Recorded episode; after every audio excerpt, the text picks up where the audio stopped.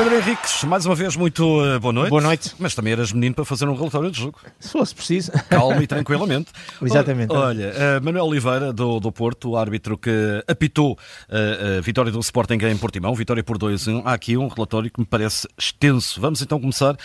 Gol anulado a Guióqueres logo aos 14 minutos. Sim, e bem no lado porque eh, na construção da jogada o Paulinho, a tentar rematar a bola, acertou em cheio, deu um pontapé na coxa do Guga, inadvertidamente, mas fez falta atacante e por isso a bola que acabou por entrar acabou por ser invalidada, porque realmente havia essa falta atacante do Paulinho. Correta a decisão. Outro amarelo bem dado, parece-me, Neto do Sporting, capitão, aos 34. Sim, e, e, vou reforçar aqui este cartão amarelo, até porque o Paulo Sérgio, na conferência de imprensa, disse que um dos. Em, falou em dois lances e um deles foi este, que achava que era cartão vermelho, porque o pontapé dado no joelho uh, do Gonçalo Costa era para vermelho. Uh, no meu ponto de vista, não, uh, e, e passo a explicar porque é que eu acho que é negligente e não utiliza a força excessiva. Negligente significa que não tem em conta, em consideração portanto, o seu ato e as consequências do seu ato para com o adversário na maneira como entra a bola. E se olharmos, ele não acertou não, não está em causa o, o, o, ter aleijado o adversário, mas ele uh, dá um pontapé muito de raspão. Isto é, o, o Gonçalo, quando faz a finta sobre o Neto, o Neto não consegue aquilo que queria, que era acertar na bola, e acaba por, de raspão, acertar ali com a parte dos pitons no joelho do jogador uh, do, do Portimonense. E esta é a diferença entre aquilo que é a negligência e, sobretudo, aquilo que, para ser vermelho, tinha que ser a chamada força excessiva, que põe em risco a segurança e a integridade física. Ora, nunca teve em causa a segurança nem a integridade física do jogador, que ficou a queixar-se ali quase tipo a esfregar o joelho, muito exatamente por esse toque de raspão que dói, porque foi com os pitons. Portanto, claramente, cartão amarelo e nunca cartão vermelho. Entretanto, há ou não penalti de Pedrão, minuto 42.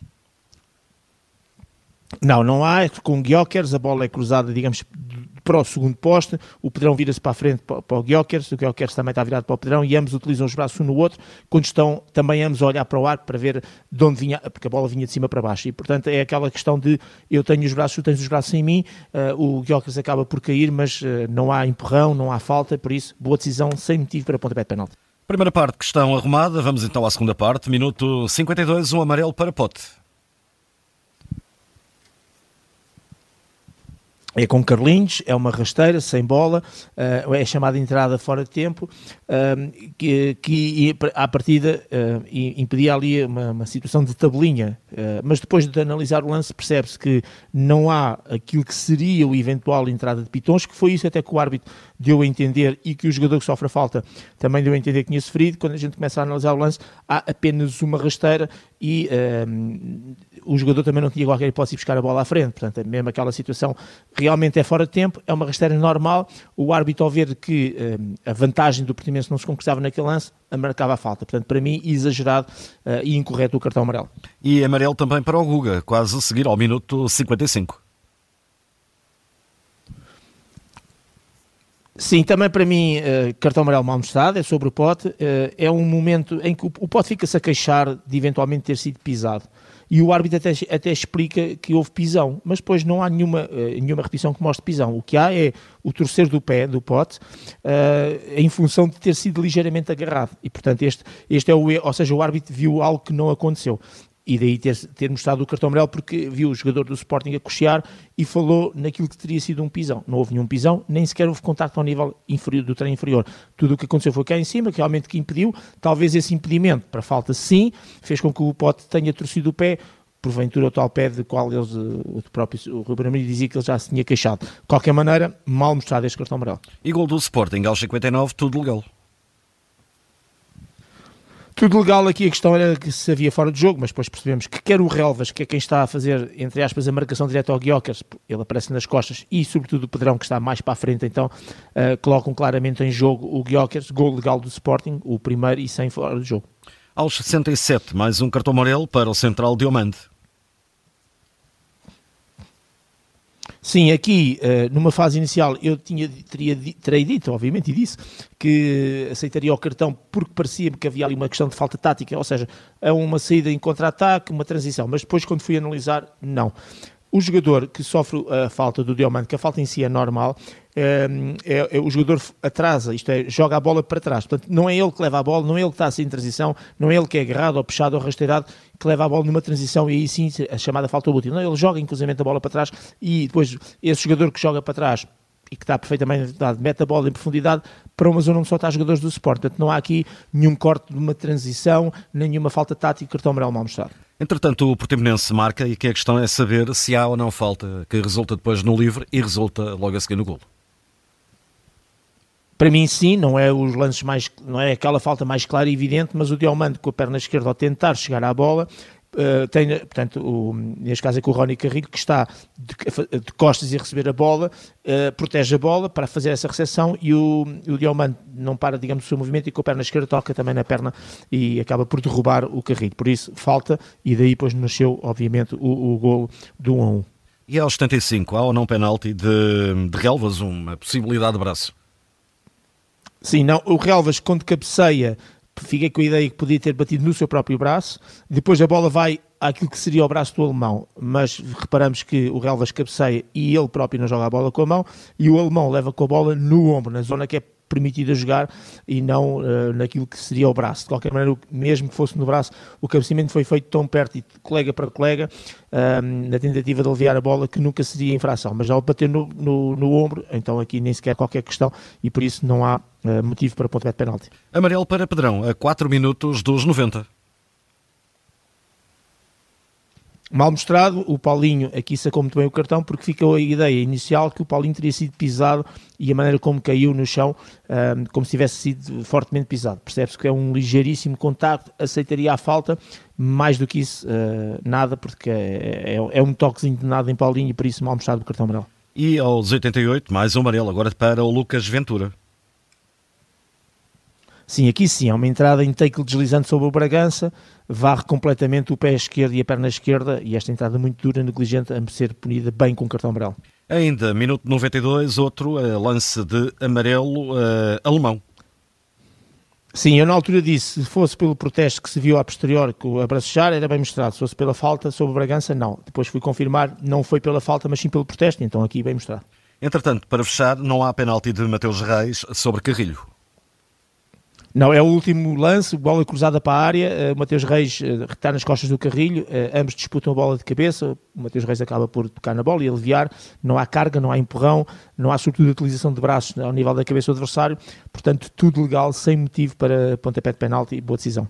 Entretanto, há aqui uma situação no banco, não, não, não referiste, é, é o Carlos Fernandes, o adjunto do Ruben Amorim, que, que é expulso cartão vermelho. Sim, há aqui duas situações que nós podemos a, a reboque colocar aqui, porque, enfim, são casos uh, marginais, mas são importantes. Essa questão, porque é uma bola que vai a sair. Realmente o jogador do Portimonense faz uma falta nas costas, penso que é do Morita, a bola sai pela linha do meio campo e muito já próximo uh, ao banco do Sporting e o Carlos Santos sai a correr e vai chocar contra, de propósito, portanto não para o movimento e vai contra o, o jogador do Portimonense. Isto é um cumprimento claramente incorreto, ele não pode fazer isso, ele não tem que interferir em relação aos jogadores, eventualmente para interferir é para evitar situações de conflito. E portanto estas atitudes que vêm dos bancos têm que ser claramente punidas e nem sequer há aqui a questão, ah, foi um empurrão, não, é a atitude em si, é um cumprimento irreprovável por parte de quem está no banco que não pode ter estes cumprimentos, bem pelo contrário, e por isso, cartão vermelho bem mostrado. A outra situação tem a ver com uh, aquilo que é o segundo gol do Sporting, porque o Paulo Sérgio também falou isso na conferência de imprensa, uh, que é aquela situação em que uh, realmente é, é a pontapé de canto, ou deveria ser pontapé de canto, depois que o Adams fica alucinado na cabeça,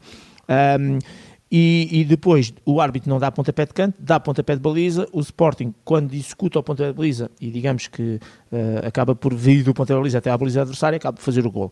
E o Paulo Sérgio diz que até falou com o árbitro, e o árbitro reconhece realmente depois de ver, obviamente, que, que é o erro. Mas há aqui um aspecto que é muito importante. Não é uma situação, isto é muito importante, porque o Paulo Sérgio passa a mensagem que uh, a equipa do, do Portimonense terá cometido alguma erro de marcação em função de um desposicionamento. Calma, o que aconteceu aqui foi, realmente há erro, realmente não era pontapé de canto, eh, não é pontapé de, portanto, não era pontapé de baliza, era pontapé de canto, mas não é uma situação em que o árbitro troca o canto por baliza e a equipa, neste caso o Sporting, sai a jogar por ali fora e os jogadores do Portimense, porque estavam à espera de, de, de outra reposição, uh, são apanhados hum, em, em, portanto, em contramão. Nada disso. O, o, o, Adam ficou lesionado e ficou no chão a ser assistido do minuto 77-55 ao minuto 79-20. Portanto, estamos a falar de quase 2 minutos, 1 minuto e 30, ou coisa que valha. Resumindo e concluindo, portanto, houve muito tempo Não obstante o erro, houve muito tempo para os jogadores do Portimonense, apercebendo-se que o árbitro ia recomeçar o jogo com o pontapé de se colocarem, se posicionarem e de evitarem eventualmente esse, essa questão.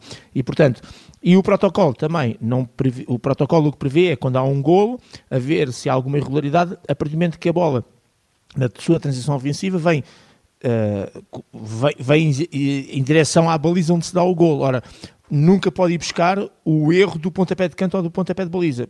Pode ir buscar, é alguma infração que ocorra depois da bola entrar em jogo. Portanto, e isso para ficar bem esclarecido, portanto, ah, como era a baliza, volta atrás e, e vai lá marcar o canto. Não pode. O protocolo só prevê ir buscar na transição ofensiva e do momento em que começou o jogo. E, portanto, nesse aspecto, não, não, não havia aqui possibilidade de intervenção VAR. Uh, nota então eh, para Manuel Oliveira, árbitro que apitou a vitória do Sporting em Portimão 2-1.